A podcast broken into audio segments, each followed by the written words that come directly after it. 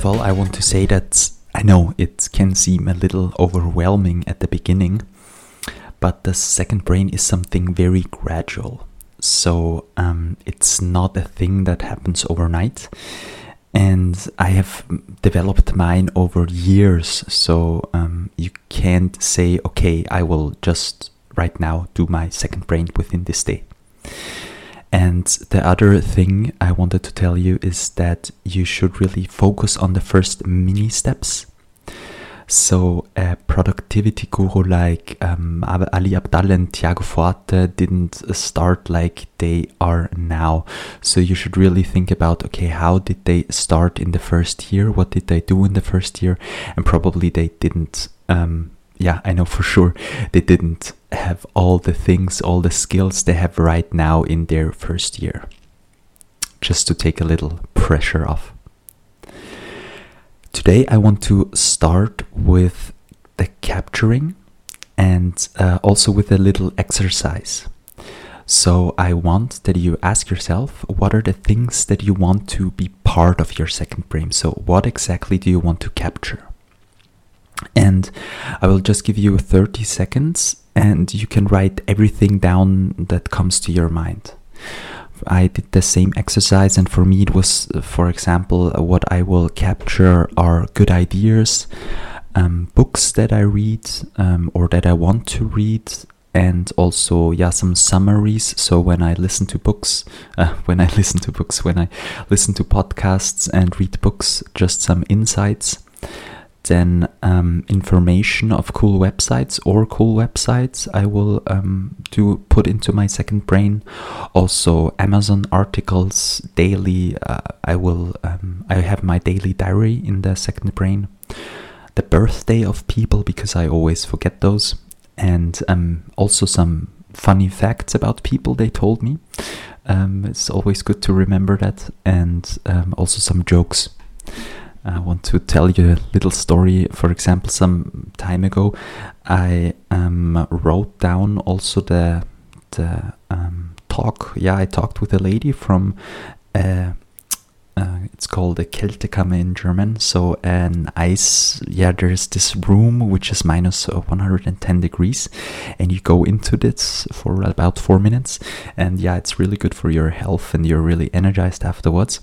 And I spoke with this lady, and uh, when I talked to her lately, um, she she told me that she uh, never met someone who could recall her name and that she even forgot uh, to to tell me something about um, yeah she told me something about the the room the Eiskammer and uh, afterwards I yeah I remembered it and told told her again.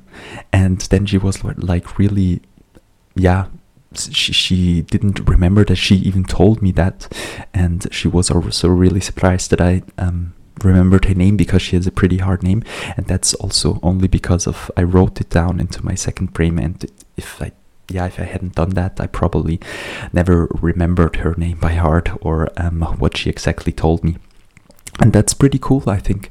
Um, just before you then meet the person again you um, look into your notes and see okay um, they traveled uh, to europe uh, last time i saw them in, in august. So um, i will ask them how they how the time was in europe and um, yeah it's pretty pretty nice i think. So um, yeah so enough from me. Um, now I want to ask you um, could you tell me what are the things that you want to be part of your second brain and what do you want to capture? So if you can just write this down for uh, 30 seconds with a young computer or pen uh, on paper, and I will start now.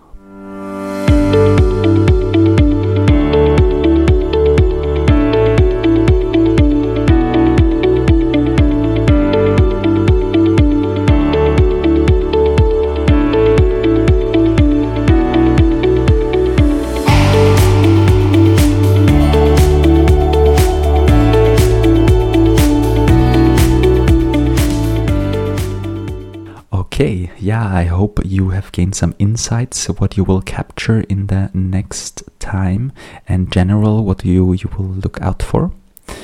um, I have to say, generally, um, the capturing is a really intuitive thing. So, um, also, you can ask yourself maybe the question when capturing things uh, could my future self need this kind of information, or um, is it necessary for future action steps? So, um, that's pretty cool question. I think what if a future self could need this information, then I probably keep it and write it down immediately.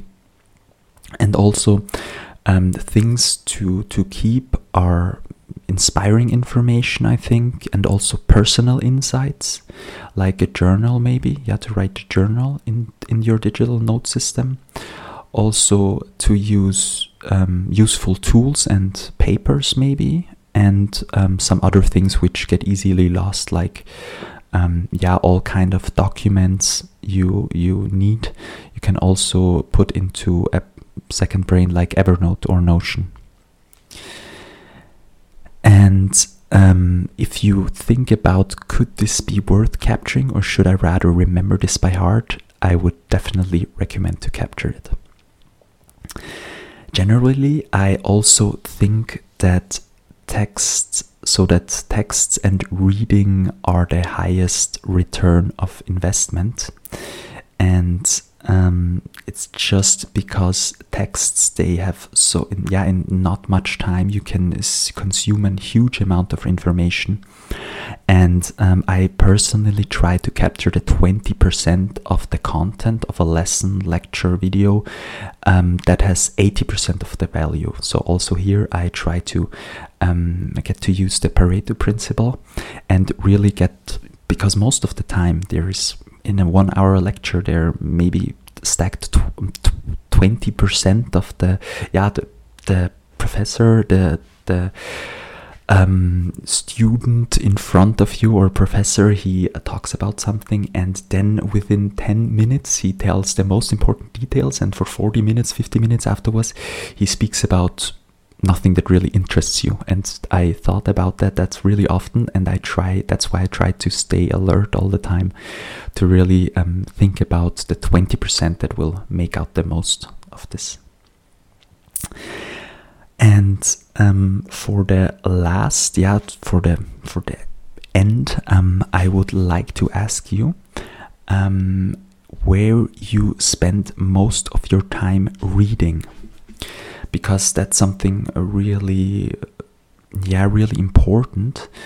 Um, there are five things I yeah I wrote down where you can spend uh, time reading. It's for example with ebooks like Kindle, also with online articles, then paper books, magazines, um, or newspapers, and PDFs.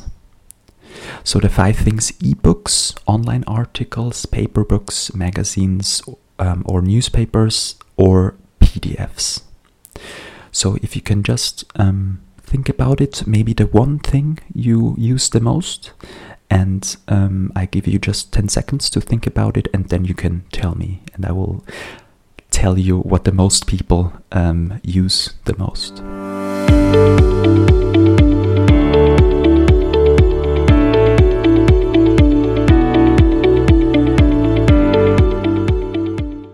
What the most people use, I hope you have finished it and thought about it, are um, basically ebooks and also online articles. So actually the most are online articles and I would also recommend you to just for for the beginning just focus on them and capture things of online articles. There are great tools which I will then mention later like um, Readwise or Instapaper where you can yeah really capture those um, articles and the important points you can highlight and then transfer it directly uh, to your second brain so to another app like evernote and notion. And those are really really helpful so you can build with those alone a second brain and um, another thing is also that you think about the capture scenarios so um, when exactly do I capture information? So is it uh, free form notes at the computer or drag and drop files uh, to do I drag and drop files or do I just um, make the notes when I'm on the go in the city for example is it web content or content from emails? Those are all um, capture scenarios where you can capture your information. And um, yeah at the beginning it's just something to be aware of where you can where everywhere you can capture information. But for the beginning i would just recommend you to focus on the online articles and um, capture your information there so yes um, that was it with this um, with this episode and um, I hope you have gained some insights. I would recommend that you write this in always in your journal or on a paper that you can, or uh, yeah, in the digital note system maybe. Um, the exercises you made to get always get back to them afterwards.